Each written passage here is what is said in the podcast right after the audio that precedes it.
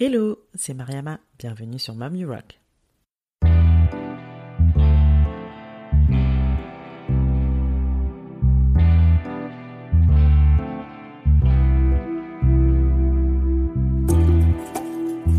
Mom You Rock est un podcast échange avec des femmes entrepreneurs et mamans.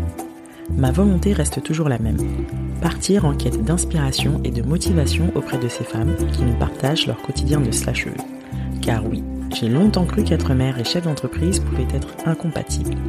La bonne nouvelle, c'est que j'avais archi faux et ces parcours ne le prouvent bien. Je suis moi-même aujourd'hui maman de deux petits bouts et je vis une belle aventure entrepreneuriale. Ma mission ici est de vous inspirer à travers tous ces témoignages pour mener à bien vos projets et vous aider à croire en vos idées. Si vous souhaitez en savoir plus sur la naissance de ce podcast, je vous invite à écouter la bande-annonce de la saison 1. Maintenant, prenez place, c'est parti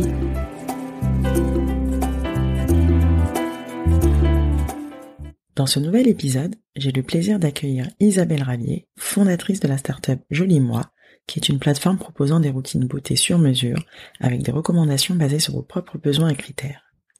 L'idée lui est venue à travers la première entreprise qu'elle a fondée, avec la volonté de réinventer l'approche du conseil et de la vente de produits de beauté personnalisés.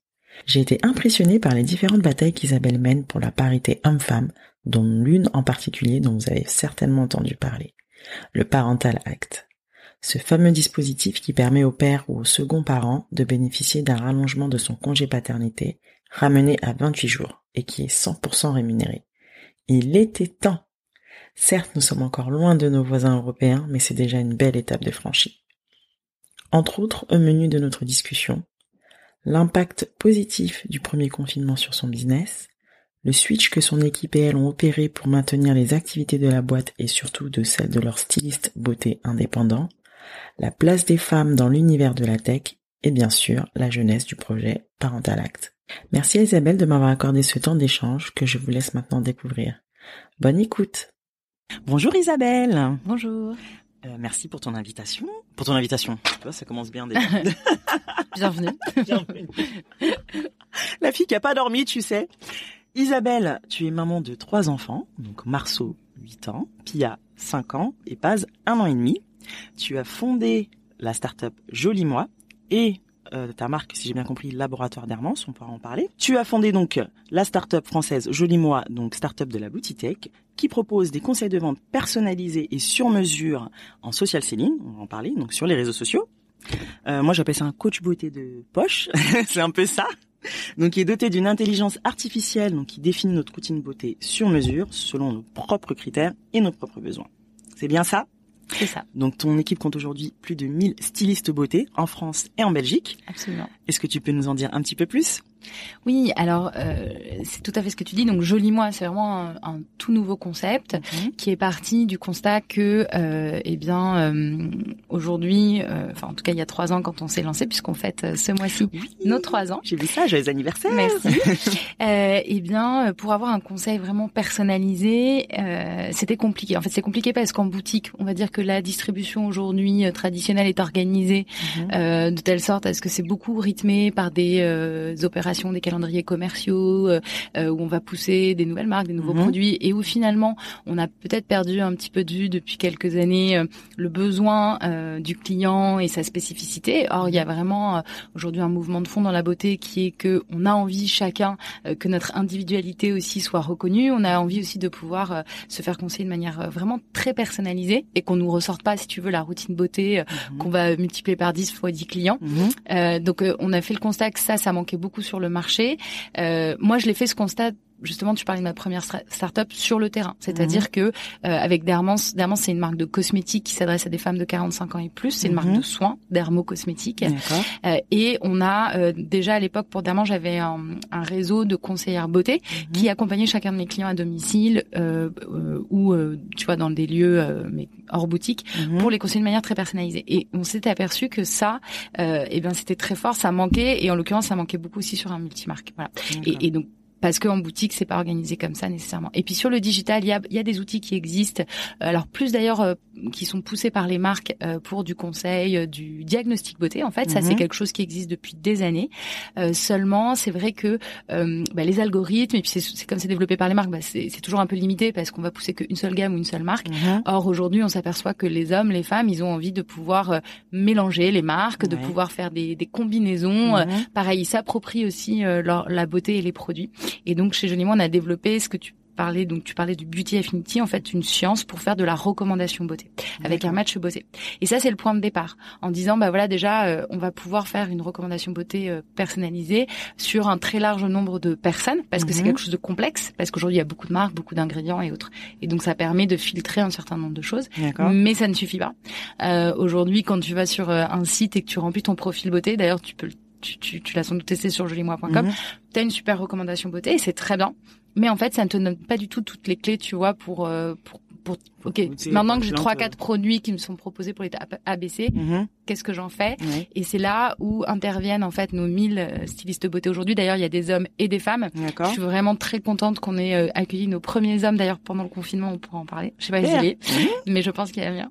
Euh, et en tout cas, ces 1000 stylistes beauté, ce sont des indépendants. Mhm. Donc, on a un mélange de passionnés de beauté, vraiment des passionnés qui sont amateurs, du coup, sont pas forcément professionnels. Pas forcément diplômés. Alors, c'est vrai que je trouve que euh, il faudrait presque redéfinir les notions aujourd'hui d'experts, de professionnels et autres, parce que en réalité, euh, euh tu peux être expert euh, sans être forcément bah, professionnel. voilà, mm. aujourd'hui, on est quand même dans un monde où on, peut se permettre d'apprendre, mm-hmm. de d'être des autodidactes dans plein de sujets, voilà, et notamment dans celui de la beauté, on l'a vu mm-hmm. avec bah, tous les réseaux sociaux et les influenceurs.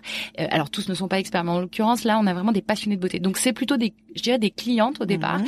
qui euh, s'intéressaient énormément à la beauté. Donc certaines ont des thématiques, hein, donc euh, le zéro déchet, ça peut être euh, le vegan, ou enfin en tout cas souvent ça part d'un intérêt pour un, sujet spécifique parce que mhm. la beauté c'est très vaste. Mhm. Euh, ça peut être aussi par exemple des, comment j'arrive à trouver du teint pour les peaux noires, enfin vraiment différents sujets. Et après partant de là, c'est des gens qui naturellement se sont mis à conseiller, à être des sortes de référents en fait pour leur entourage. Et puis après bah qui communiquent sur les réseaux sociaux et de fait du coup pour leur communauté donc il y a cette population-là de personnes, de passionnés. Mhm. On a aussi des professionnels de la beauté, donc euh, des coiffeurs, euh, des coiffeurs. On a des D'accord, ça touche aussi à la coiffure. Du coup, c'est pas forcément. On a aussi du soin pour les cheveux. Absolument, c'est c'est vraiment maquillage. C'est toute catégorie confondue. Donc on fait aussi du cheveu, du conseil sur le soin cheveux. Donc on a mhm. des coiffeurs, des maquilleurs, des esthéticiennes, des masseurs beaucoup. Et puis après. Euh, toute une population, on va dire, de gens qui sont plus euh, donc des, des, des personnes qui sont passionnées par la partie conseil, accompagnement mhm. et social media, et qui eux du coup se forment euh, à notre contact plus sur les thématiques de la beauté, mais qui eux sont des vrais euh, euh aficionados, si tu veux, de, de, voilà du réseau, du marketing de réseau. D'accord. Et donc voilà, toutes ces six beautés aujourd'hui sont euh, euh, signées un contrat avec Joli Moi euh, et on leur donne accès à une application professionnelle qui leur permet en fait euh, bah, de vraiment conseiller de manière très pertinente mhm. et, de, et, et, de faire évoluer en fait leurs connaissances euh, sur différentes thématiques autour de la beauté pour toujours ou, ou, ou sur le social selling comme tu en parlais, donc sur les réseaux sociaux. D'accord.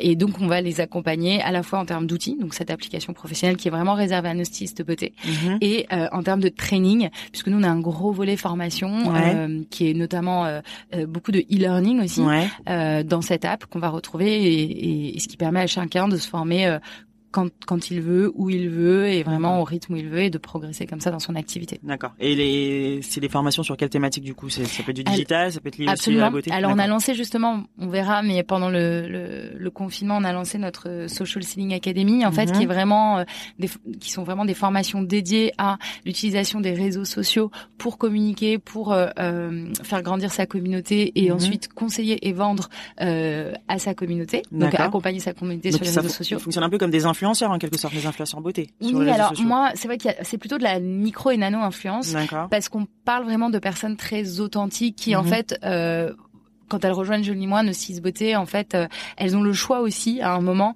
euh, par exemple, de ne, de ne pousser que ce qu'elles veulent. Si tu veux, elles sont pas payées pour par exemple faire de la communication sur un produit. Vraiment, euh, elles sont commissionnées sur euh, l'accompagnement et la vente des produits de beauté, donc ça mhm. c'est vrai.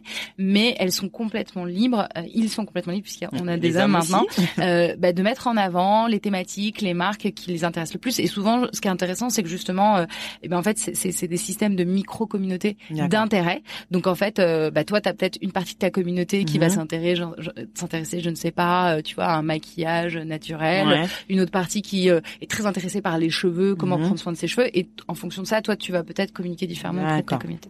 Ok. J'aimerais revenir sur l'impact du confinement euh, du coup sur ton activité.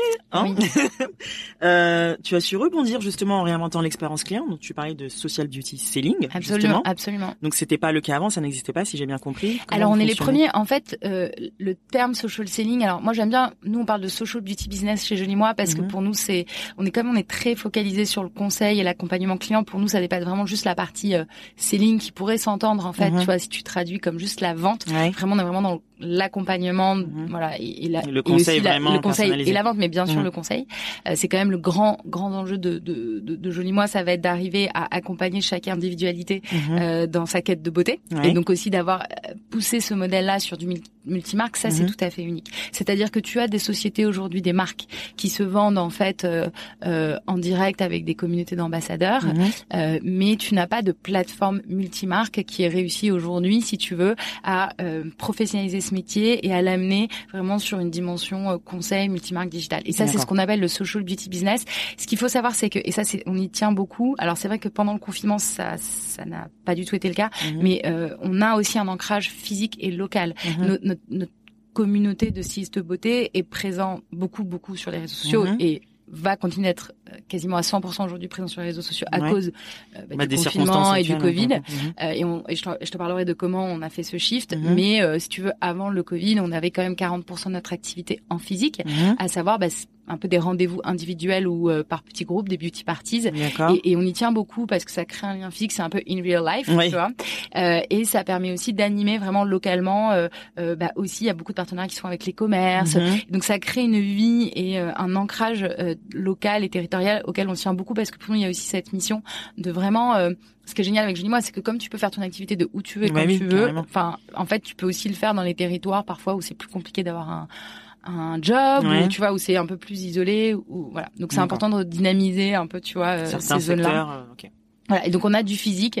Là, c'est vrai qu'on en a beaucoup beaucoup moins, et je pense que jusqu'à 2021, ça va Oui, rester là, euh, moins important ça évidemment. à distance pour le coup. Mais euh, traditionnellement, on avait 40% quand même en physique et 60% en digital. D'accord. Ouais, C'était quand même une répartition quasi euh, 50-50. Et l'impact, euh, écoute, euh, du confinement, Ouais. euh, on revient quelques mois en arrière. Donc Mhm. nous, on était sur euh, sur une très très belle courbe de croissance depuis six mois. Vraiment, Ouais. ça fait trois ans qu'on qu'on existe. Et là, on était, euh, ça, on va dire vers deux ans, deux ans et deux mois. Euh, c'est intéressant, je trouve, la tempéralité. On a Ouais. commencé à voir les fruits de, de tout ce qu'on avait fait, euh, qui portait vraiment. La communauté se développait bien. Mhm. On arrivait, on a commencé à craquer vraiment des choses en termes de, tu vois, de, de vente sur les réseaux sociaux, d'accompagnement et autres. Et donc, c'était gratifiant euh, pour nos clients, pour Mhm. nos stylistes beauté et du coup aussi pour les marques partenaires. Oui, d'ailleurs, Il- t'en as combien Excuse-moi, on en a pas on parlé. a une mais... quarantaine de marques partenaires avec euh, une vraie stratégie au niveau de la sélection. Hein. Mhm. On, on fait tester tout- toutes les marques et tous les produits à notre communauté. D'accord. Euh, on les teste nous-mêmes aussi au sein de l'équipe Joli Moi. Et puis après, on va chercher un joli mix en fait, euh, en fonction des catégories, Mhm. euh, sur euh, du naturel, du technique, euh, avec aussi différents positionnements prix, parce qu'on a vraiment vocation chez Joli Moi euh, d'accompagner chacun et chacune, euh, et donc de respecter aussi le choix du client. Mhm. C'est-à-dire que bien sûr, on regarde les formulations, on a des labels Clean Beauty, on a un devoir de transparence et de pédagogie au Mhm. niveau de ça, parce que c'est hyper important pour Mhm. nous. Maintenant, euh, on est conscient aussi que bah, certaines marques n'en sont pas encore là, mais sont dans cette démarche-là. Et pour autant, elles sont extrêmement inclusives, par exemple, parce que sur le maquillage, elles vont avoir, euh, euh, je sais pas, peut-être 20, euh, 20 couleurs différentes de fond de teint. Et comme nous, on a à cœur d'être dans un modèle très inclusif, ben on va choisir par exemple MAC Cosmetics. Ça a été un des moteurs de ce partenariat. Ça a été ça, de pouvoir avoir une marque inclusive en termes de maquillage pour tous nos clients, Mhm. même si c'est pas une marque bio ou vegan. D'accord. Donc on fait des choix, on, on avance petit à trouver un petit. euh, voilà, exactement. Et je pense que c'est important de le dire parce que même si on est dans une démarche de mieux et d'amélioration, Mhm. on est aujourd'hui dans, un, dans une industrie, la beauté, qui a encore beaucoup de progrès à faire. et- Et, Mhm. nous, on souhaite accompagner ce changement. Alors une fois qu'on a dit ça. Euh, ça c'est pour nos marques partenaires. Mhm. On a aussi des toutes petites marques euh, et des marques créateurs. Euh. Voilà, donc euh, des Absolutions, des All Mhm. Tigers. On a lancé des marques sur le marché français. D'accord. Euh, et euh, je te parle de ça parce que pendant le confinement, ce, qui, ce dont il faut prendre conscience, c'est que nous, on était dans, donc dans cette euh, croissance, Mhm. donc très belle dynamique. Et là arrive euh, donc ben, l'annonce hein, Ouais. qu'on on va être confiné et et au-delà, on va dire, euh, voilà, c'est quand même un mouvement de panique Mhm. qu'on a ressenti en tant, en tant que plateforme euh, et avec toute cette communauté d'ambassadeurs. Ce qui est assez génial, c'est qu'on sent très vite, en fait, les mouvements sociétaux. Hein, on a Mhm. des, des catégories socio-professionnelles très différentes, très diverses, et on adore ça sur notre communauté. Mhm. Euh, ce qui fait qu'on on a souvent comme ça des signaux faibles qui nous viennent de la communauté. Et là, on a senti qu'il y avait vraiment un mouvement, ce qui est normal, de panique. Et nous aussi, parce que c'est-à-dire que quand tu es en train de- monter Ouais, et que ça. là, tu as un espèce de stop, Ouais, tu te ça. prends un énorme mur, en fait. Qui va se passer, tu sais pas où tu vas Euh, aller. ouais, c'était franchement, moi, je- il y a eu 15 jours de d'énormes euh, stress et flottement Mhm. aussi parce que c'était tellement mondialisé, ça concernait tellement de gens que on, on- on a aussi des investisseurs chez Jeunie Moi et Mhm. que nécessairement euh, on a un peu fait des réunions de crise parce que bah voilà on, on, on devait voir aussi comment enfin tu ré- réévalues complètement tes budgets, Mhm. tes dépenses, ton argent bah ton cash ton il, est, budget, il, est, il est il est hyper clé donc euh, il Mhm. faut aussi y réfléchir et tout ça et c'est vrai que comme eux-mêmes euh, étaient impactés par enfin tout le monde a été impacté Mhm. par cette crise, euh, voilà. Euh, euh, bah, on, on prenait aussi quelque part des répercussions de ça sur un niveau plus global. C'est-à-dire, bah voilà, tes investisseurs, eux, leur argent, euh, parfois ils l'investissent en bourse Mhm. concrètement, ou ils l'ont euh, parce qu'ils ont une, euh, un groupe qui gagne de l'argent. Et en fait, après, bah, si tout ça change, Ouais. forcément, ça t'impacte indirectement. Donc ça, c'était assez intéressant de le vivre aussi. Mhm. Après, c'était euh, c'était très fort.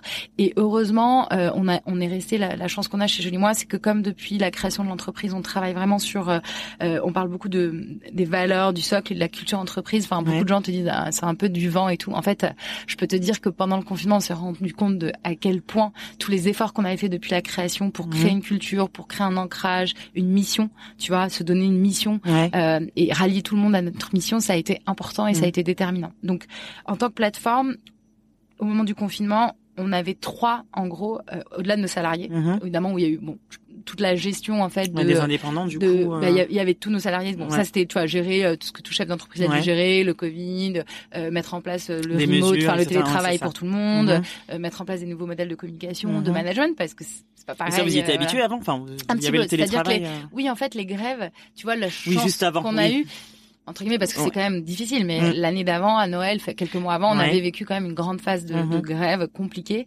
Surtout à Paris, ça a été Ouais. très fort, ce qui fait que effectivement, on avait commencé à à, à capter des choses sur le télétravail, à Ouais. voir l'installation, etc. Là, euh, pendant le confinement, donc on va dire qu'une fois qu'on a eu géré et euh, sécurisé euh, l'organisation, le travail avec l'équipe, ça, ça s'est fait très vite. Et c'est vrai Mhm. qu'on a une grosse partie de l'équipe chez Jolie Moi qui est euh, l'équipe technique et produit et mhm. qui eux ont beaucoup l'habitude de travailler sur ces systèmes de télétravail Ouais. et notamment notre CTO Mathilde Lemay qui est euh, une de mes associées elle a travaillé pendant des années en full télétravail et donc elle a vraiment une grosse expertise là-dessus d'ailleurs elle a fait des, des interventions pendant le confinement sur ce sujet-là donc ça ça nous a beaucoup aidé si tu veux Mhm. sur la partie salariée maintenant en tant que plateforme on avait nos marques partenaires Mhm. parce qu'on a, comme je te le disais, des toutes petites marques Oui, pour lesquelles, euh, bah déjà pour lesquelles on, on- on a été hein, pendant le confinement euh, presque les seuls. euh, souvent, elles étaient très présentes en physique, Mhm. aussi sur leur propre e-shop, qui souvent s'est bien développé d'ailleurs quand elles pouvaient fournir les stocks. Ouais. Et euh, certaines étaient présentes sur quelques autres plateformes, on va dire euh, digitales. Mais globalement, ça, ça reste des marques en beauté qui étaient très très très implantées en physique. Donc quand le physique ferme, c'est Oui, dur, dur. parce que tu as tout qui coupe, tu vois. Donc il y avait quand même la considération de nos marques et euh, leur parler, travailler avec elles pour savoir un petit peu où est-ce qu'elles en étaient, Mhm. comment ça se passait, comment on allait s'organiser pour pouvoir continuer, si tu veux, à aussi maintenir une activité, un conseil. Mhm. Il y avait tous nos indépendants et là Ouais. c'est et effectivement là c'est encore plus l'enjeu parce qu'en fait on a euh, euh, des personnes qui euh, alors pour, pour beaucoup c'est pour mieux vivre c'est un Mhm. complément de revenus ça représente 200 300 400 euros par mois mais Ouais. c'est quand même quelque chose et en particulier dans ce contexte tu vois un peu Ouais. euh, de crise où bah, tout, tout centime tout euro compte on le Ouais. sait et on en a qui en vivent et donc il était important pour nous tu vois, de maintenir l'activité, de les accompagner évidemment et de les rassurer, de leur dire mais écoutez, on va pas tout arrêter, Ouais. c'est pas parce qu'il y a le confinement, vous allez continuer, on va juste devoir effectivement comme il y a plus les 40% de physique, tu Ouais. vois, euh, 40% du chiffre d'affaires je dis moi en physique, ça veut dire que elle il y a une- cette partie-là de leurs revenus Mhm. personnels qui dépendent aussi de ce chiffre d'affaires là. Donc ça veut dire que tu coupes quand même 40% de tes revenus. Donc ça c'était une petite source d'angoisse Mhm. et puis certaines euh, chez Johnny Moi tu as des profils qui sont 100% digitaux, Mhm. d'autres qui sont Qui le sont un très physiques Ouais. et d'autres qui sont un mélange des deux. Et ce Mm. qui fonctionne hyper bien, c'est le mélange des deux. Mais Oui. on a- n'a pas encore réussi, tu vois, on a, on À faire pas- le switch total. Euh, ouais, on n'avait pas encore réussi à ce que tout le monde fasse les deux. Mais là, par contre, c'est vrai que ce confinement, a, on s'est réorganisé. Mhm. En une semaine, l'équipe a été formidable, hyper soudée. On était tous hyper alignés et on s'est dit en fait, il y avait un enjeu, c'était nos indépendants Mhm. En fait, qu'on vende ou qu'on ne vende pas, parce qu'il y avait aussi un moment, on pourra en parler si tu veux, l'aspect logistique. Il fallait que les conditions d'hygiène sanitaire soient respectées. Et mhm. Puis pendant beaucoup de semaines, on a, on a eu quand même la, la, le risque hein, de devoir fermer les entrepôts, ou que la, la, poste ou que certains transporteurs arrêtent de travailler pour, mhm pour des raisons euh, qui sont tout à fait entendables. Hein. Euh, mais du coup, euh, on s'est dit c'est pas grave, c'est pas grave si on vend pas. Nous, ce qu'on a constitué, c'est une communauté euh, de euh, de milliers de personnes. Et, et cette chance qu'on a eue, c'était d'avoir un millier de stylistes de beauté, comme je te disais, très présents sur les réseaux sociaux, mais aussi ancrés vraiment dans leur communauté localement. Mm-hmm. Et on s'est dit en fait ça, c'est notre chance, c'est que nous ok, notre mission là, ça va être d'accompagner tous nos clients, ou pas nos clients même, ou des mm-hmm. gens sur le digital, parce qu'on a vu aussi qu'il y avait plein de nouvelles personnes qui se mettaient ben, à aller sur les réseaux sociaux, Facebook, euh, Instagram, parce qu'ils avaient du temps, parce qu'ils étaient un peu perdus. Et notre mission, ça a été d'accompagner tous ces gens-là et de leur donner, de leur apporter euh, une des valeurs jolie moi, c'est la joie, donc de leur apporter de la joie, euh, de la bienveillance, du bien-être en fait. Et on s'est vraiment focalisé là-dessus. On a fait aucune promotion, on n'a poussé aucun produit, ça nous paraissait compliqué, voire indécent vu le contexte. Et on a, on a tout de suite été très, très clair sur le fait que ça allait être notre mission. Et donc pendant deux mois, on a complètement retravaillé en deux semaines mhm. tout notre plan marketing. Ah oui. Euh, tout, tout, bah tout, parce que c'était pas du tout. On a donc pour digitaliser et pour vraiment euh, faire ce switch en full digital sur toute mhm. une partie de notre communauté, on a lancé la, la le e-learning social academy. Mhm. euh, et donc c'est comme ça qu'on l'a lancé. On l'a accéléré. C'était déjà en projet, mais on a accéléré sur tout l'aspect digital. Et on a lancé euh, notamment par exemple les on avait lancé le, les leçons de maquillage en physique en mhm. partenariat avec Mac. On les a digitalisées. On les a mis en visio du coup. Voilà et on les a mis en visio. Donc en fait si tu veux l'effet du confinement euh, alors à titre personnel si tu veux ça a été extrêmement difficile parce que moi j'étais à Paris. Je suis restée à Paris avec les équipes. Mhm.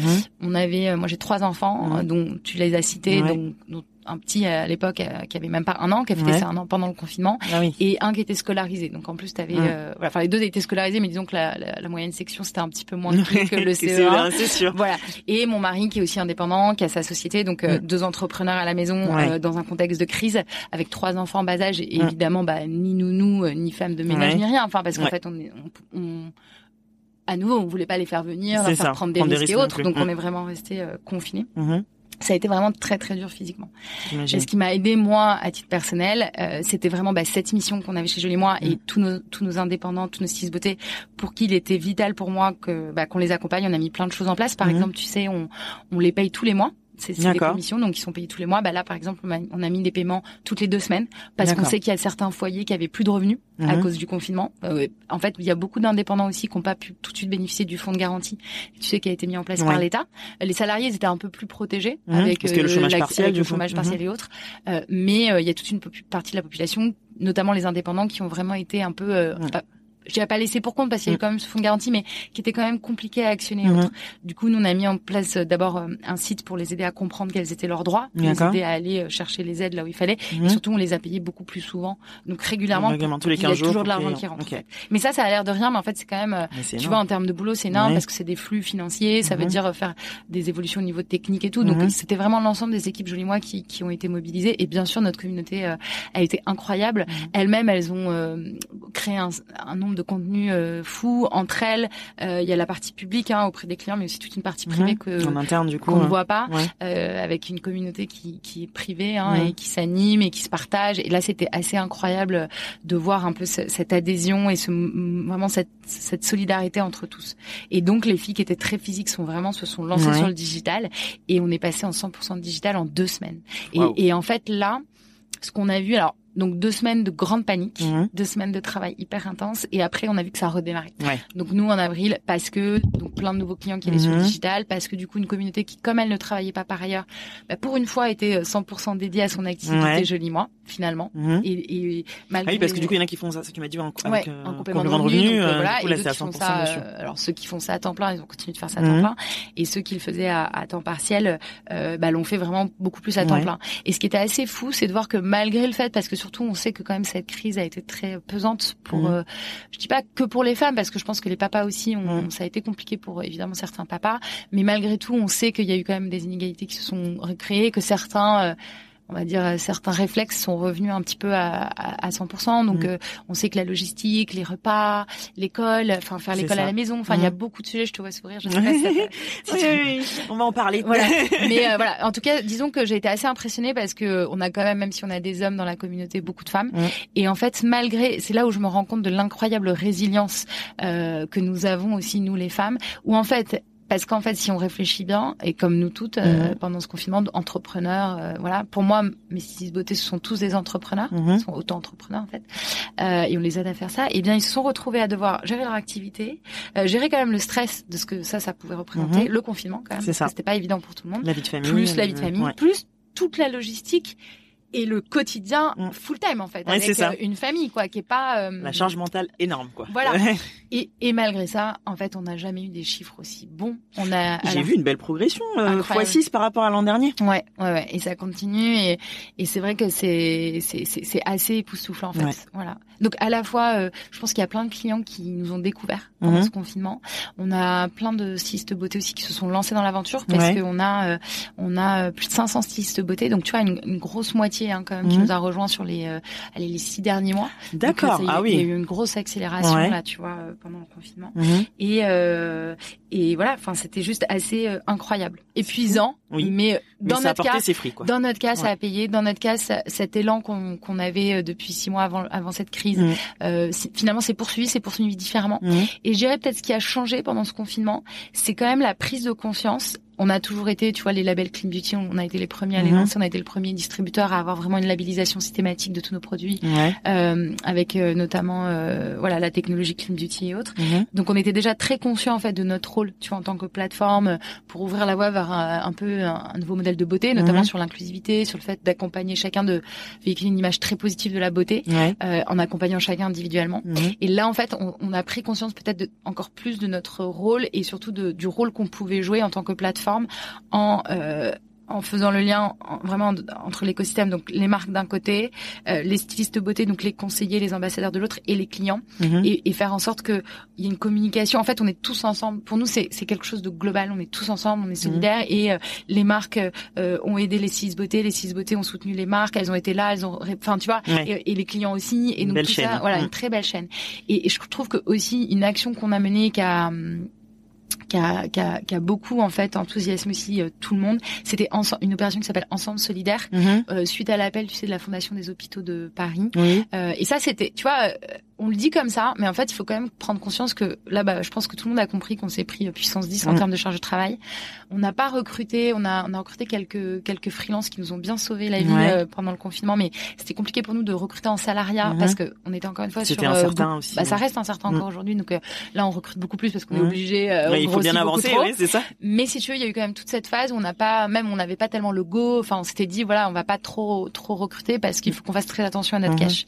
Du coup, c'était très dur parce que tout ça s'est fait sur la même taille d'équipe. Ouais. Euh, et là encore une fois, équipe extraordinaire et très engagée mmh. chez Jolie Moi. Et l'opération Ensemble Solidaire, en gros, on s'est on s'est proposé. Donc on a fait un appel aux dons euh, à nos marques partenaires, évidemment, mmh. mais à toutes les marques dans la beauté, qui a été d'ailleurs relayé par le CEW, qui est un groupement euh, pour pour les marques dans le sélectif. Mmh. Et là, on a réussi. Et donc on a des des, des marques comme euh, euh, on avait Nux, enfin on avait plein plein de marques incroyables. C'est forcément des marques avec lesquelles vous travaillez ou pas forcément. non justement. Et nous en fait on a fait jouer notre plateforme, on a mis à disposition notre plateforme logistique euh, qui était où il y avait suffisamment, euh, tu vois, de distanciation, qui, mhm. qui roulait bien, et notre savoir-faire en fait en tant que plateforme pour agréger tous les dons de toutes les marques petites et grandes, parce qu'en mhm. fait, on a des marques comme La Chenet qui ont donné quelques centaines d'unités, et puis on a mhm. des marques, euh, on avait euh, Elisabeth Arden, mais Elisabeth Arden a donné des milliers de produits en fait, et, et, donc en fait, ça leur a, d'abord, c'était hyper intéressant pour les hôpitaux Paris, euh, pas que, enfin les hôpitaux de France mhm. euh, et la fondation parce que il y a eu d'autres initiatives, hein, y a eu mhm. notamment Protège ton soignant qui a été assez extraordinaire. Mhm. Mais c'est vrai que sur la beauté, euh, on, on, a fait une belle opération et on a rassemblé tous les dons et on a coordonné et notamment il y a Aude qui, qui, qui, a géré ça pour nous en plus de tout le reste et, et, ça c'était sur son temps libre en fait si tu veux cette opération là en plus et quand tu sais à quel point la logistique était différente et nous on a permis tu vois plutôt d'éviter pour éviter que les hôpitaux reçoivent au compte-gouttes plein de petits dons qui étaient compliqués à gérer pour eux en plus, tu vois, à redispatcher. Enfin, ils étaient vraiment dans le jus et voilà. Et ben nous, en fait, on a agrégé tous ces dons et on s'est coordonné avec la fondation pour faire des envois très massifs par site. Ce qui fait que plutôt que de recevoir plein de trucs de tous les côtés, de pas pouvoir gérer. Bah nous on agrégé, on envoyait. Et donc en plus on avait un super suivi de qui recevait quoi, mhm. ce qui a permis de bien dispatcher les dons sur tous les hôpitaux de France, et pas parce que c'est vrai que bon évidemment la région parisienne était euh, très en demande. Il y a mhm. eu, voilà parce que c'est il y a une grosse densité, mais il y avait pas que eux qui avaient besoin de ces dons là. Et on a donné plus de 20 000 produits. Et ça tu vois, bah c'est un exemple. D'ailleurs c'est quelque chose qui va rester mhm. puisque le si tu veux le, cette opération ensemble solidaire, euh, bah, vous allez le voir dans les mois qui viennent, on va continuer d'avoir des actions comme ça. En gros, en prenant conscience de notre rôle et de notre puissance, surtout en tant que plateforme et de mhm. communauté, on s'est dit que vraiment il fallait qu'on continue à mener des actions, tu vois, euh, de euh, sensibilisation mhm. sur différents sujets, de dons, enfin quand on pouvait, euh, pour vraiment, voilà, la jouer collectif mhm. et accompagner tout le monde en fait. C'est super. Et c'est ça, je dirais que ça vraiment, le côté très positif de ce confinement, ça a été cette prise de conscience et peut-être l'envie de s'engager encore plus fort et encore plus loin tous ensemble avec nos six beautés, nos marques et nos clients. On parle d'engagement, donc on va rester sur cette voie-là. Euh, tu es très engagé sur la question de la parité homme-femme et même sur les droits des femmes en général. Euh, on sait que dans l'univers de la tech, elle représente seulement 10% des effectifs. Euh, je parle même pas du nombre de femmes fondeurs dans ce secteur. Je pense qu'on est encore mhm. à un chiffre bien plus bas. historiquement, en plus, c'est un secteur féminin. comment tu expliques le fait que les femmes soient si peu présentes dans ce dans cet univers-là? De la de la tech, de la tech, de la tech. Euh, écoute, il y a plein, probablement plein de plein de raisons hein, qui sont culturelles et mhm. historiques et voilà aujourd'hui on a quand même euh, un déficit déjà euh, au niveau même de, la formation hein, mhm. en tant qu'il y a, y a quand même encore pas une parité euh, dans les écoles d'ingénieurs, dans les écoles de les sciences. Alors mhm. après, c'est vrai que la tech, il y a différentes tech. Là, je pense qu'il faut vraiment préciser qu'on parle de tech IT, enfin mhm. développeur, euh, ingénierie, euh, etc. Parce qu'après la tech, ça peut être par exemple les biotech mhm. ou la médecine. Et en l'occurrence là, dans ces sujets-là, sur ces sciences-là, on est quand même beaucoup plus à la parité. Mhm. il y a beaucoup plus de femmes. D'accord. Donc là, si on reste juste sur le sujet de la tech, euh, vraiment la technologie et, et, le code et autres, c'est vrai qu'il y a un déficit au niveau des, des ingés. Maintenant, c'est en train d'évoluer, Dieu merci. mais ça reste, ça restait quand même un secteur, enfin comme plein d'autres, hein, euh, très boys club, tu vois, où et où c'est compliqué pour une femme de s'intégrer. D'abord, je pense qu'il y a quand même euh, culturellement, on, on dit pas aux petites filles, tu vois. Euh, dis-toi bien que euh, tu imagines bien que à, mes filles, je leur dirais oui, tu dirais l'inverse, c'est sûr. Y compris, y compris coder ou faire mhm. tout ce qu'elles veulent, enfin peu importe. mais en tout cas, c'est vrai que culturellement, c'est assez, c'est des métiers quand même assez récents déjà. Mhm. Et en plus, on, on poussait pas, on pousse pas nécessairement les filles vers ces voies-là. déjà les maths, les sciences, mhm. Enfin enfin assez tôt finalement dans l'éducation, il y a une espèce de clivage qui se fait et, il y a moins de femmes. Euh, alors je pense qu'elles sont pas moins compétentes, mais c'est vrai que naturellement il y a moins de candidates pour des pour des écoles d'ingénieurs. Euh, voilà. Je pense que après c'est toujours un peu le serpent qui dans la queue, mais comme aussi c'est assez peu euh, accueillant, je mhm. pense qu'il y a aussi un peu d'autocensure vraiment sur par peur en fait d'être dans un environnement qui est pas très accueillant. Heureusement, ça évolue. On a quand même de mhm. plus en plus de femmes dans la tech et notamment aussi à l'international qui sont de plus en plus visibles sur des très gros postes. Mhm. Euh, bon bah nous chez Johnny moi, on a une CTO qui est une femme. Oui, vous êtes euh, quatre associés femmes d'ailleurs. On est quatre associés femmes mhm. et euh, sur le côté vraiment tech euh, pur, on a quand même une CTO femme. Je crois qu'on est l'une des seules startups avec Litchi Mangopay à avoir CEO et CTO femme. Voilà. Bon, bah, j'espère. Oui, j'espère que, ça va évoluer. Ça va évoluer. Donc en fait, cette, cette euh, inégalité aujourd'hui qu'on constate, elle vient d'abord euh, de ça, du fait que quand mhm. même euh, naturellement, quand tu as fait des études d'ingénieur, tu as envie de monter un projet tech. Enfin, ça fait sens aussi de te lancer dans, en tant qu'entrepreneur sur des sujets techniques. On a besoin de techniciens. Mhm. il y a moins d'ingénieurs femmes et donc, bah, ça se retrouve aussi dans les équipes fondatrices euh, ou autres. Mhm. Après, euh, quand tu n'es pas tech, euh, donc comme moi, par exemple, que tu as fait plutôt une école de commerce mhm. ou euh, même si tu as envie de te lancer dans ce secteur-là, c'est toujours un petit peu plus compliqué aussi parce que ça fait partie des secteurs où on attend de toi une très grosse compétence. Enfin, quand tu vas développer un projet dans la data ou euh, ou l'IA euh, ou des algorithmes comme c'est notre cas chez nous, une plateforme avec une techno, bon bah il faut l'expertise, tu vois. donc donc euh, et ça souvent elle est elle est plus chez les hommes aujourd'hui, encore aujourd'hui. voilà, c'est en train d'évoluer. Après, je pense que hum, on n'est pas encore, les femmes ne sont pas encore suffisamment visibles. Il y a, mais c'est pas que dans la tech, mais c'est vrai que c'est très fort dans la tech. Et après, il y a un vrai sujet dans la tech. D'ailleurs, je fais partie du collectif Sista.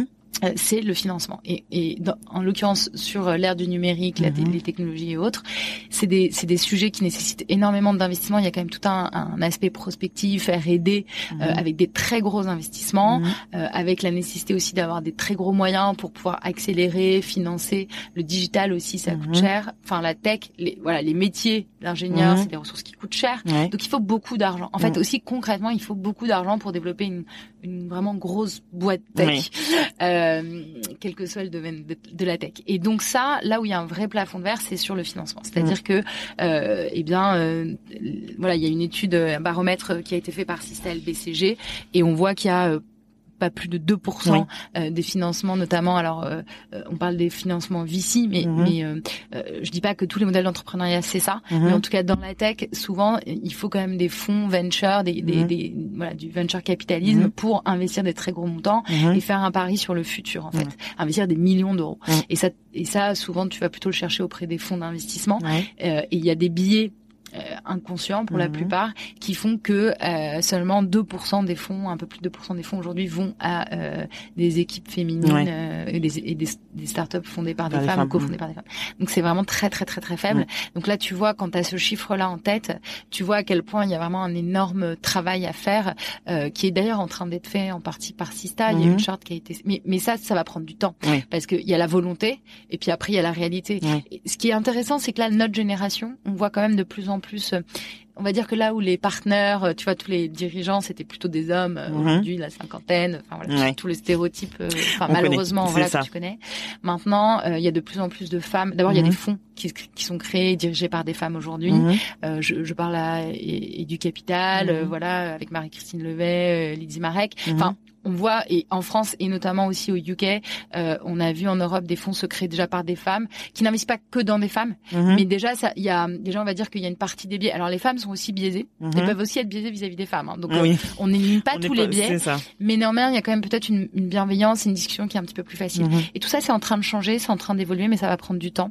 Euh, j'espère, j'espère que dans la tech, de plus en plus, on verra des rôles modèles, on verra des femmes, voilà, pour porter des projets tech. Mais ça, mais ça nécessite du financement. Donc Mm. ça va aller de pair Mhm. euh, avec l'évolution de l'écosystème du financement. Tu as lancé en février dernier le dispositif Parental Act aux côtés de Céline Lazorte, donc qui est fondatrice de Litchi et MangoPay, et de Thibault Lantier, donc ex-fondeur de Mon Docteur, donc qui a été racheté par Doctolib.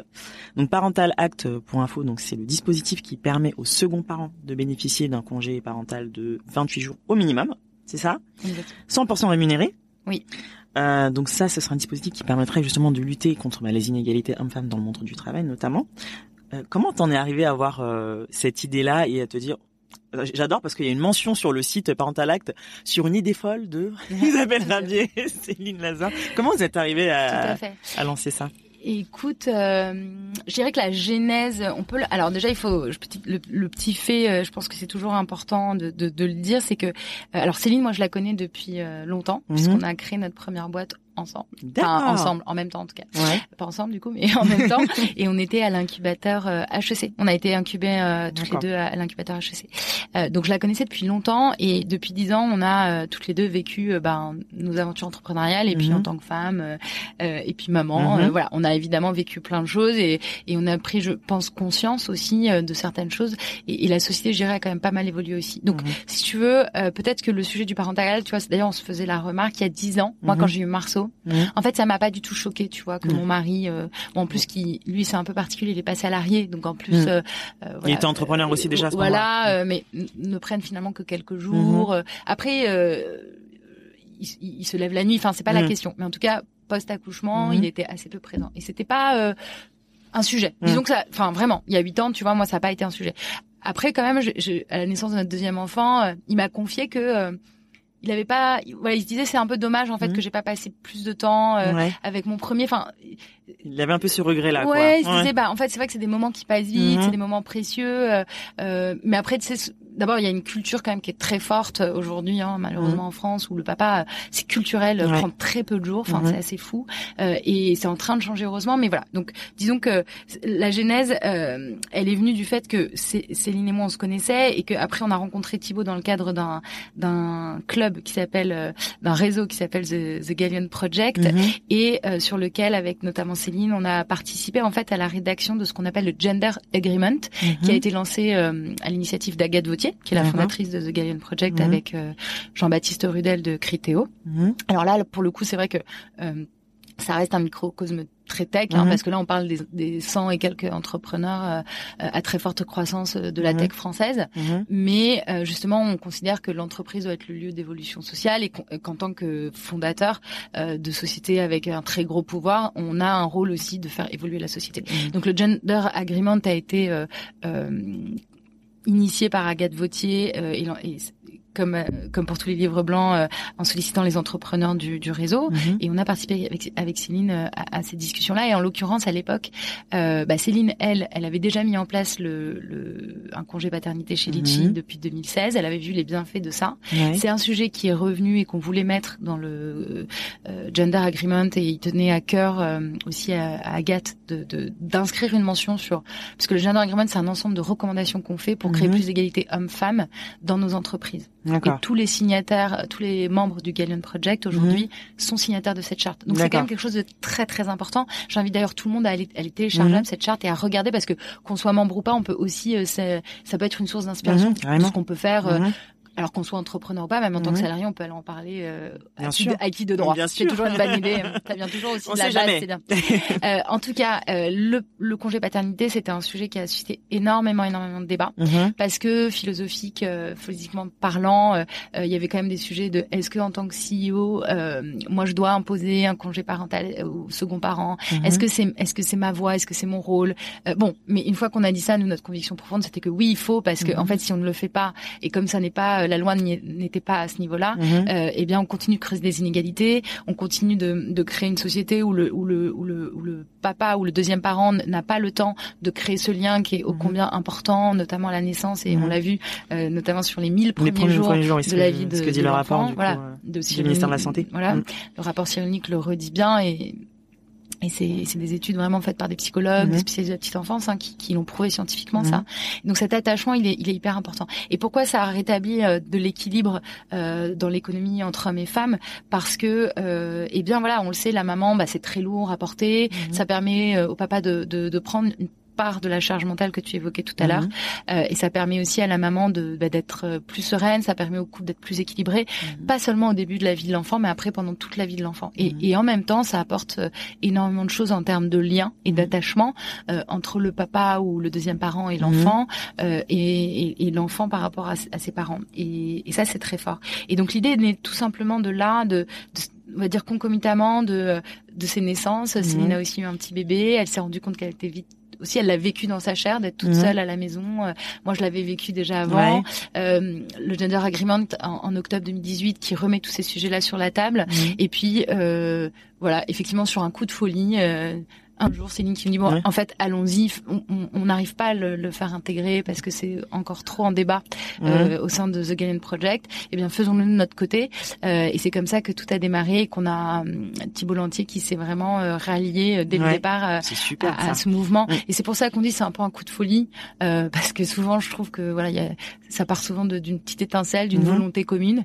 Et, et, et, quand on voit le résultat aujourd'hui, c'est c'est juste extraordinaire et ça montre à quel point. Bah alors c'est pas que notre engagement à nous. Mhm. Nous, a lancé le mouvement. parce qu'il y a plusieurs, il y a 300, plus de 300 entreprises qui l'ont suivi du coup. Voilà, aujourd'hui c'est plus de 370 entreprises qui, qui ont rejoint, qui, qui, qui, ont rejoint le Parental Act et euh, plus de 40 000 salariés représentés. Et puis ça, ce sont les entreprises signataires, mais euh, en parallèle de ça, on a eu des groupes euh, comme l'Occitane, Artemis, qui ont mis en place des choses tout à fait extraordinaires, qui vont même beaucoup plus loin hein, que les 28 jours pour voilà le congé second parent. et donc ça, je trouve que c'est une évolution de société vraiment extraordinaire. C'est énorme. Donc il y a un projet de loi en plus qui a été euh, alors ça, c'était la grande surprise, parce que je te cache pas que euh, donc en février, on lance le, mouvement euh, Parental Act, le mhm. site euh, avec amour pour nos enfants, et euh, très vite, on est rejoint par plus d'une centaine d'entreprises qui signent la charte qui est parue dans les Échos, d'ailleurs que je vous invite à aller relire si vous l'avez pas lu, le manifeste, euh, qui dit vraiment voilà le, le projet. Mm. Et, et, bien sûr, on peut toujours dire que 28 jours c'est pas suffisant. Après, notre conviction c'était qu'il D'abord, c'était à la charge de l'entreprise. Mm. Toutes ces entreprises ont accepté de le financer à 100%. Mm. Euh, et donc, euh, par rapport euh, voilà, aux délais légaux, c'est quand même une mm-hmm. prise en charge euh, bah, qui a un coût, mm-hmm. c'est certain. Euh, et donc, on s'est dit, c'est toujours mieux de faire une étape, mm. tu vois, poser la première, étape. Et, après, bien sûr, on peut toujours aller plus loin. Mais il faut déjà faire évoluer les consciences, mm-hmm. que culturellement, on montre aussi que ça fonctionne, que la société civile est prête à ça, que les entreprises sont prêtes à ça. Et donc, on a ouvert la voie sans, entre, sans entreprise nous signe cette charte très rapidement, arrive très vite en mars euh, bah, le confinement. Et donc, euh, bah, évidemment, ça a été moins le sujet. Euh, C'était plus difficile, tu vois. Même et puis même nous, on était tous très pris euh, euh, dans différentes initiatives dans nos, dans nos entreprises. Et donc, et on avait un peu plus de mal à s'exprimer sur ce sujet-là. Et on, on, a eu un peu peur. On s'est dit, c'est quand ça va tomber dans l'oubli. oui, enfin, ça va passer au second plan parce que c'est évident qu'en cas de crise comme ça, d'abord euh, toutes les avancées, enfin, il y a beaucoup d'avancées sociales mm. qui, qui, peuvent reculer. Enfin, il y a beaucoup de réflexes qui reviennent. Et en mm. l'occurrence, on n'était pas encore euh, tout à fait prêt. On s'est dit bon, la loi là, ça va être, ça va être compliqué. Ça va être compliqué. Alors que ça a toujours été quand même notre volonté profonde. Ça a été euh, d'ouvrir la voie dans le privé avec le mm. Parental Act et toutes ces entreprises qui nous ont rejoints. Mais nous, ce qu'on voulait, c'était ça pour tous les Français. Enfin, évidemment, pour que tout le monde puisse en bénéficier et qu'il y ait euh, euh, de l'égalité pour tous. Tu vois, on voulait pas que ça reste euh, quelque chose de petit, voilà. Et, et, mais on s'était dit que la loi ce serait vraiment pas pour cette année et que ce serait compliqué de faire évoluer les mentalités, même si on a conscience quand même que la France est extrêmement en retard ah sur ce plan-là par rapport aux autres pays européens. Et il s'est passé deux choses. Euh, eh bien, on a continué à recevoir des signatures. Mhm. On a continué quand même à faire un peu de lobbying. Tu vois, on y va parce quand même. on avait lancé, euh, il y avait tout un mouvement qui s'était lancé, et qui mhm. avait commencé à faire un sacré effet boule de neige et qui a porté.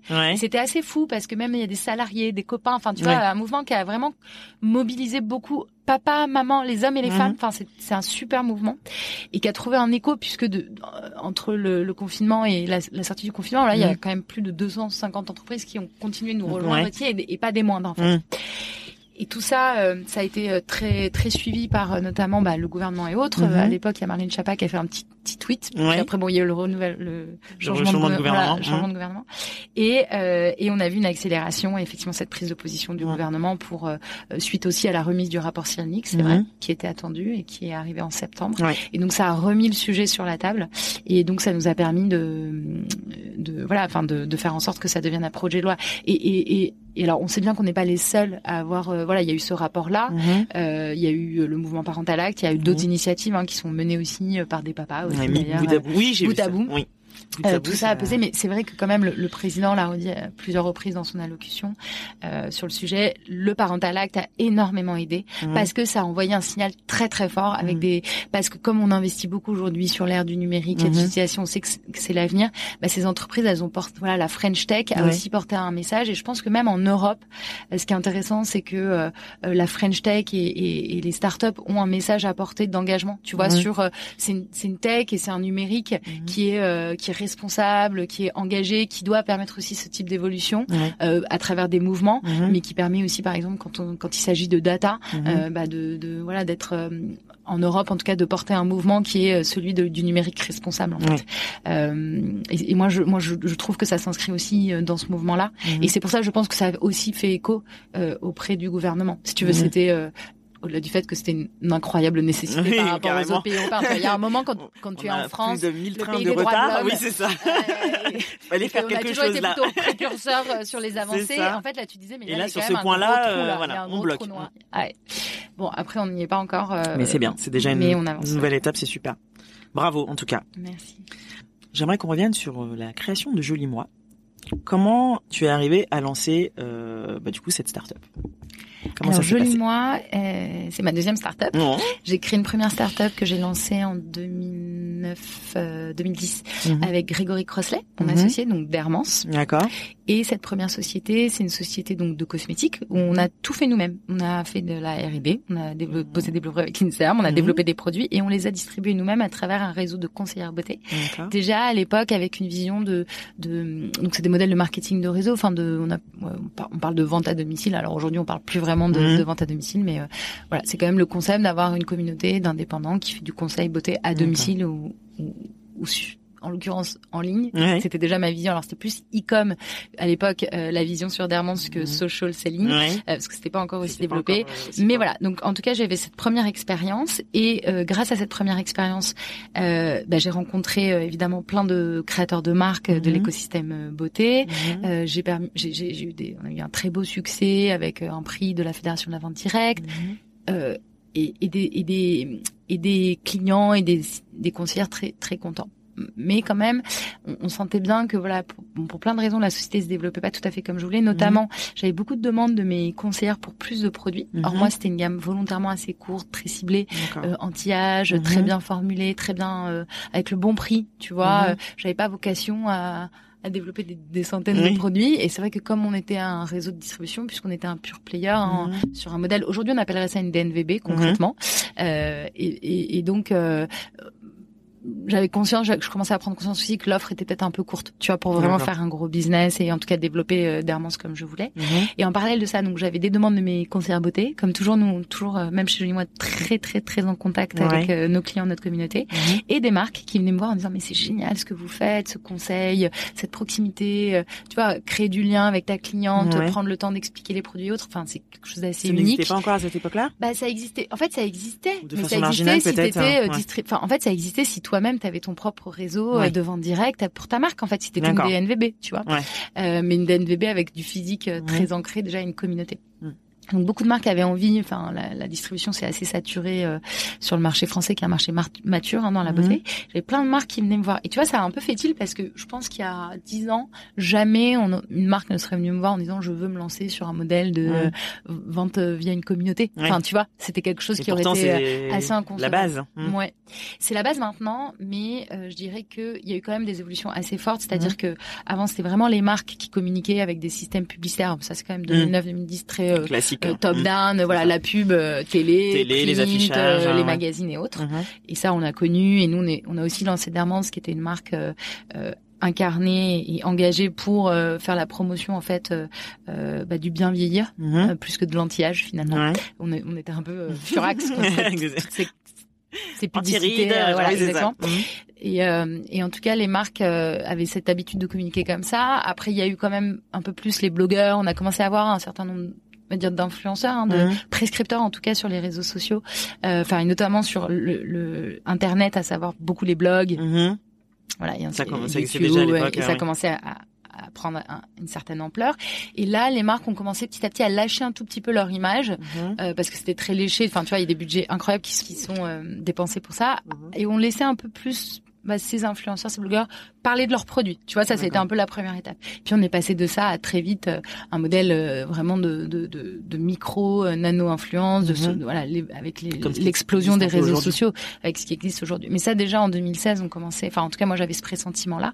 Et comme j'avais des marques qui venaient me voir, et, et moi, j'avais toujours eu cette vision sur le digital, je fais ah intéressant. Mhm. En fait, c'est vrai. Pourquoi est-ce qu'on créerait pas pour le client Je vois le bénéfice, mais parce que je le voyais pour ma marque qui est extraordinaire, des des des, des conseillers hyper engagés, authentiques, tournés vers le client. Enfin voilà, et euh, et du coup des vrais bénéfices clients où il y a un lien qui se crée.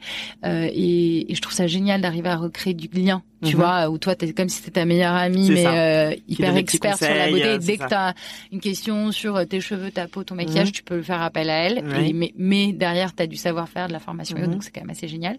Et je me dis, mais comment on a, c'est vrai, pourquoi finalement on ferait pas quelque chose, un modèle, alors qui n'existait pas et qui n'existe toujours pas par nous, mhm. euh, mais qui est de finalement de, de professionnaliser ce modèle de d'ambassadeur de, de, ce qu'on appelle aujourd'hui du social selling, donc de l'outiller euh, avec des outils techno, mais aussi de la formation et autres, mhm. et de le proposer finalement à un ensemble de marques, euh, bah, de pouvoir en fait avoir bénéficié de notre communauté, de notre savoir-faire mhm. pour euh, parler à leurs clients de manière différente et donc réinventer complètement l'approche euh, du conseil et de la vente de produits de beauté. Et mais tout est vraiment parti de là, c'est-à-dire euh, euh tu vois plein de petits faisceaux, euh, mhm. les clients qui t'en parlent, les enfin tes conseillères qui, qui, aimeraient avoir un peu plus de marques et de produits, mhm. et puis les marques qui viennent te voir. Tu vois, il y a un moment, et puis toi tu galères un peu sur ta première boîte et là ça se développe pas, ça fait comme je veux. Peut-être qu'il y a quelque chose de nouveau à inventer. Et là on a vraiment créé une nouvelle boîte. Donc c'est c'est plus qu'un pivot. Oui, c'est ce que j'allais dire. C'est plus pivot là. Oui, euh, c'est fortement inspiré évidemment de mhm. cette première expérience. Euh, mais maintenant, c'est vraiment, on est reparti de zéro. Euh, si tu veux, avec euh, d'ailleurs une cible qui était plus jeune parce que c'est vrai mhm. que Dermant c'était plutôt 45, 70. Là, on a un cœur de cible qui est autour de voilà trentaine, vraiment les trentenaires, hommes et femmes. Mhm. et du coup, c'est comme ça que tout a démarré. D'accord, c'est marrant. T'es parti de la création de ta première boîte pour euh, développer l'idée de ma deuxième. L'idée m'a vraiment été inspirée de cette première expérience. Super. La question, euh, la question qu'on attend euh, toutes, comment tu organises tes journées de maman et entrepreneur? Alors, euh, oui. Alors c'est un peu, bah, ça c'est sûr, l'organisation, c'est bien le terme. Mhm. euh, écoute, je, je, je, dois dire que déjà on a une grande chance, hein, c'est qu'on mhm. a quand même euh, la chance d'avoir, alors pendant le confinement un peu moins, mais mhm. nos parents euh, qui sont près de nous. Donc c'est vrai qu'on a, euh, en termes de, de, de liens et de relations, nos enfants ont des grands-parents très présents. Donc ça c'est vrai que ça aide beaucoup. Et euh, c'est vrai que j'ai d'autres exemples autour de moi où les parents sont pas forcément à Paris ou à proximité, c'est plus difficile. Euh, donc ça c'est un super backup. Et euh, c'est vrai qu'avec mon mari, on est très organisé et on a effectivement euh, aussi une nounou, hein, euh, clairement, qui s'occupe des enfants pour les sorties d'école mhm. ou aujourd'hui à temps plein pour pour pour ma petite fille Paz. alors mes journées, bah, ce qu'il y a, c'est que alors, on va pas parler du confinement où là il y avait plus de rythme. Hein. en tout cas, eux en avaient plus. Moi j'en avais, moi j'en avais un, mais pas eux. Euh, mais en tout cas, quand même, il y a l'école qui rythme beaucoup les mhm. journées, euh, des activités. Et après moi, c'est vrai que euh, je je dors euh, pas beaucoup, ça c'est mhm. vrai, mais c'est naturel, c'est-à-dire que c'est mon tempérament. comment Genre 5 heures ça te suffit 6 heures, non, 5 heures c'est chaud, euh, 6 heures. 6 heures c'est bien. 6 heures, 6 heures je, je, peux tenir vraiment très très longtemps, 5 heures... Euh, c'est un peu plus compliqué. Au bout d'un mois, je, je, suis plus très très bien. Et d'ailleurs, je, j'ai beaucoup appris depuis 10 ans à, à vraiment m'écouter mhm. physiquement. Euh, et je sais que c'est un marathon, mhm. c'est vraiment un, un, parcours qui est dans la durée. Et euh, il faut être capable de travailler beaucoup, c'est vrai, parce qu'on n'a rien sans rien. Et en même temps, il faut savoir aussi lever le pied. il faut éviter absolument voilà des situations de de burn-out. Enfin, mm. moi, j'ai jamais fait ça, mais c'est vrai que je sais que ça peut être très difficile aussi de mm. se remettre de, tu vois, de la fatigue extrême, mm. voire de, de, de, de, la dépression, en fait, qui est liée à une extrême fatigue. Donc, en tout cas, ce qui est sûr, c'est que j'ai une hygiène de vie qui fait que j'essaye quand même de faire du sport régulièrement. Mm-hmm. Ça, c'est quelque chose que j'ai pu euh, zapper, tu vois. Euh, j'ai pas fait ça pendant dix ans et au début, euh, puis là, je suis dans un, voilà, je dis moi, ça se développe très bien. On va dire mm-hmm. que déjà, je me paye un peu mieux, donc ça me donne aussi un peu plus de flexibilité financière pour mm-hmm. aussi, bah, tu vois, me payer des cours de sport. Mais j'ai pas toujours pu le faire très concrètement.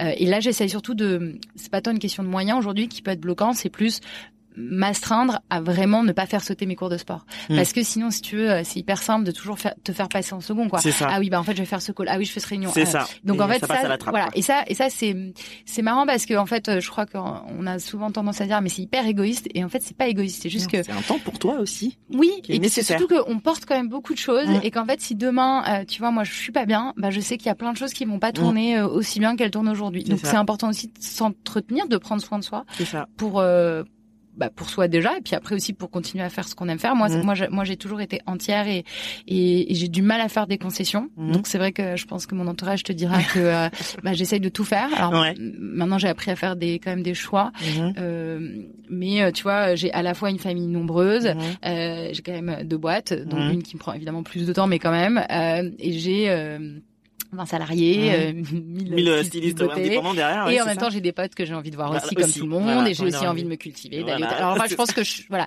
Maintenant, euh, j'ai appris à être moins perfectionniste. Mhm. euh, j'ai aussi appris très vite ce que je faisais moins au début, notamment quand j'étais jeune maman. Euh, en fait, je j'ai appris à lâcher aussi beaucoup plus. C'est-à-dire que souvent, enfin, j'ai constaté que parfois c'était un travers aussi que j'avais de vouloir euh, tu vois, euh, comme je voulais tout faire bien, puis on a beaucoup de pression sociale aussi hein, sur euh, la, la mère parfaite aussi, il hein, faut, faut le dire. Euh, et du coup, je laissais peu de place, je pense, euh, à mon conjoint quand il voulait, par exemple, tu vois, s'il allait faire des courses. en fait, c'était jamais exactement ce que j'aurais acheté. Enfin, c'était jamais. Enfin, tu vois, je, bon, c'est une caricature, mais c'est vrai. et là aujourd'hui, ça me tend encore un peu, ça me crispe un petit peu parce que moi, maintenant, je suis très, j'aime bien faire attention au packaging, faire attention au, à la production locale et tout. Donc là, je suis plus dans une autre démarche qui est plus responsable. Donc parfois, si les achats sont pas tous euh, exactement responsables comme j'aimerais, ça me ça me crispe un Mhm. petit peu. Mais au fond, je me dis, mais en fait, bon, il faut aussi euh, choisir tes batailles et tu peux pas être Tu sur tous les fronts, etc. Ouais. Là, ce que j'essaye de faire dans mes journées, en tout cas, c'est déjà dans ma semaine, j'organise des temps morts euh, dans le sens où euh, bah, t'as vite fait en fait entre tes réunions professionnelles, tes events. euh, euh, moi, je suis assez impliquée dans pas mal de d'assauts aussi. Mhm. Enfin, plus euh, tes copains, etc. T'as vite fait, tu peux vite en fait n'être jamais chez toi. Oui, ça. ou tu peux vite avoir des trucs tous les soirs. Mm. Mais ça, c'est très très fatigant, Mm. tu vois. Et donc, j'essaye vraiment de réfléchir en termes de d'équilibre. C'est toujours Mhm. ça. Donc, euh, d'équilibre dans la semaine, d'équilibre dans le mois, Mhm. euh, notamment vis-à-vis des enfants. Tu Mm. vois, en disant. Bon bah si j'ai, euh, je sais que j'ai trois soirées. Bon bah je, bon après je, je, je pondère entre le pro le perso. Ça c'est tu vois, mais c'est, et c'est pas toujours euh, hyper équilibré. J'essaye que- de faire en sorte que ce soit globalement équilibré Mhm. sur l'année. Mais il y a des phases où c'est très pro, des phases où ça. va être beaucoup plus perso et Mhm. autres. Ça dépend de la saison aussi souvent. Mhm. Euh, et euh, bref, j'essaye de garder des temps et d'équilibrer par rapport au temps que je peux passer aussi en soirée avec mes enfants parce que c'est important pour eux, tu vois. euh, ça me prend 20 minutes, mais la petite Ouais. histoire le soir, de temps en temps, c'est pas tous les soirs, mais tu vois régulièrement. Et euh, donc ça, j'essaye de le faire. En tout cas, de Mhm. manière hyper consciente, c'est ça, j'essaye de faire. J'essaye Mhm. de rester euh, sportive. Euh, j'essaie quand même de mieux manger euh, Mhm. parce que j'ai vite fait pareil de déjeuner à 15 heures, de zapper des déj, euh, voilà. Enfin, donc Ça c'est vite, pas hein. très, ça va vite. Enfin, tu sais de quoi je parle. Ouais, ouais, oui. Je pense que tout le monde sait de quoi je parle, hommes et femmes d'ailleurs. C'est clair. Mais donc ça, c'est hyper important de garder une bonne hygiène de vie, je dirais. Euh, Parce qu'on a quand même le moteur. euh, tu vois, et par exemple aujourd'hui, bon, c'est aussi parce que je suis plus dans ma trentenaire, voilà, late 30 on va dire, Euh, et du coup, je pense que j'ai, euh, je, voilà, par exemple, je, je me fais pas euh, cinq soirs par semaine où je vais, où je vais boire le soir. En fait, je peux plus. Je suis pas assez, euh, ça- je suis pas 25 assez vive le lendemain pour réfléchir. Non, mais voilà. Ouais. Après, j'ai jamais bu beaucoup, Mhm. mais même en fait, même juste boire tous les soirs, c'est, moi, Ouais. c'est pas possible. Moi, je bois euh, deux soirs par semaine max, en Mhm. fait, parce que sinon, mal. oui, non, mais tu vois, parce Mais que oui, sinon, mais- euh, parce que sinon, je, je, je suis trop fatiguée, Ouais, je suis pas assez vive, pas à je gérer suis le pas mon lendemain, full, euh, potentiel, en fait. Mm. Et c'est pas par, euh, j'adore boire, en fait, Mm. c'est pas la question, tu vois, mais euh, mais je fais attention. En fait, je fais, je suis un peu plus consciente de certaines choses, Mm. qu'il y a une limite physique aussi, Mhm. euh, qu'on se fatigue très vite aussi. Le Ouais. confinement a quand même été très très éprouvant Ouais. physiquement. Donc là, c'est vrai que pendant les vacances, j'ai j'ai pris beaucoup de temps pour moi, tu vois, là où pendant euh, deux mois, on a été euh, collés les ouais. uns aux autres, j'ai donné tout ce que je pouvais à tous les niveaux. intense. Vraiment. Et donc après, là, pendant les vacances, je prenais vraiment des temps pour moi où j'allais faire du sport tous les jours. Je m'octroyais, tu vois, une heure et demie, euh, vraiment toute seule. Ouais. Et après, souvent, on se dit c'est égoïste. Non, c'est pas égoïste, c'est important. Mhm. Euh, et personne va te le donner ce temps. Mhm. Donc il faut le prendre en fait. Et c'est ça qui est difficile, je trouve aujourd'hui. Et c'est un peu un travail sur soi, hein, de de hein. déculpabiliser. Autre- Aujourd'hui, je n'ai plus aucune culpabilité parce que je- parce que comme j'ai réussi à trouver moi ce que j'estimais, je pense que chacun a son équilibre. Moi, j'ai un équilibre qui me convient entre ma vie pro, perso, mes amis Mm. et mon et mon chéri évidemment. Quand même. Voilà. J'allais dire et le chéri dans l'histoire. Bah oui, mais c'est difficile de tout faire. C'est dur, oui, hein. mais, euh, mais il faut faire des choix. Ouais. Et, et, et ma, ma vie professionnelle reste hyper intense. Et c'est Mhm. vrai qu'aujourd'hui, ça prend énormément de place dans ma vie. Mhm. Alors, une façon pour terminer, euh, dont, dont moi j'ai réussi euh, à gérer mes, mes, ma semaine et à déculpabiliser, bah, c'est que j'explique beaucoup. Et en Mhm. fait, mes enfants, ils savent ce que je fais. Par exemple, si je suis pas coup. là, Mhm. il y a des samedis, par exemple, il y avait le meet-up avec toutes nos six beautés, donc j'étais Mhm. pas là de tout le week-end. Et c'est vrai que le week-end, c'est souvent des moments où on prend beaucoup de temps ensemble, parce que la semaine est très intense, hein, Ouais. et puis on n'est pas très présent. Euh, et donc là, je leur explique, bah, aujourd'hui, je vais pas être là parce que je vais faire un meet-up. Et puis, euh, bon, voilà, c'est que digitalisé. Bah, je leur expliquais, c'est une réunion avec nos six beautés. Et comme c'était digitalisé, en plus, ils ont pu suivre un petit peu avec Ouais. le papa. Mon mari leur a montré ce que je faisais. Et donc, en fait, quelque part, comme ils vivent aussi un petit peu ce que je vis, ils Mhm. comprennent. Et on essaye de faire aussi de la pédagogie Mhm. en expliquant, tu vois, en disant, bah voilà, ce que vous Parce avez là, c'est pas gratuit. C'est ça, maman, voilà. ça. Maman, elle a une entreprise, papa, a une entreprise, et on explique. Et donc ça, ils le comprennent assez bien, Mhm. finalement. Euh, et franchement, ça se passe bien. Super. Allez, je te fais une dernière petite question, c'est la question de la fin. Ta représentation d'une maman qui déchire. Ma représentation d'une maman qui déchire. Mais je pense qu'une maman qui déchire, c'est une maman euh, qui est bienveillante envers elle-même, Mhm. qui assume ses faiblesses, Mhm.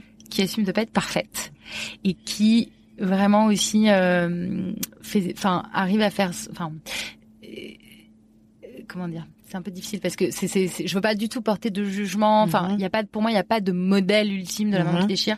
Par contre, je trouve qu'une maman qui déchire, ouais, c'est une maman qui est bien dans ses baskets, Ouais. Quoi que ça veuille dire. Si tu Mm. veux, pour certaines, ça va être euh, peut-être être beaucoup plus à la maison. Mhm. Pour d'autres, ça va être faire énormément de sport Mhm. euh, et se sentir très forte physiquement.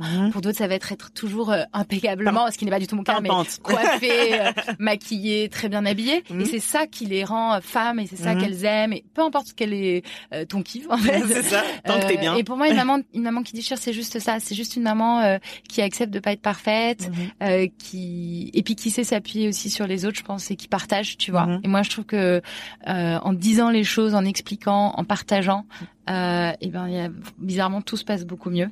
Donc euh, voilà, il faut faire tomber la façade. Ouais. La maman qui déchire, c'est la maman qui a pas peur de faire tomber les masques. Qui est nature.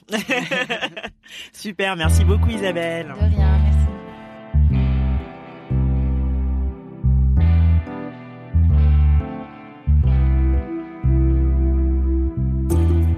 Merci pour votre écoute. Vous retrouverez toutes les infos dans le descriptif de l'épisode. Si celui-ci vous a plu, n'hésitez pas à en parler et à le partager sur les réseaux. Encore mieux, si vous pouvez lui mettre 5 jolies étoiles sur iTunes ou Apple Podcast pour qu'il soit visible au plus grand nombre, ce serait génial. Pour ne rien rater du podcast, rendez-vous sur Instagram, MomYouRockFR. À bientôt!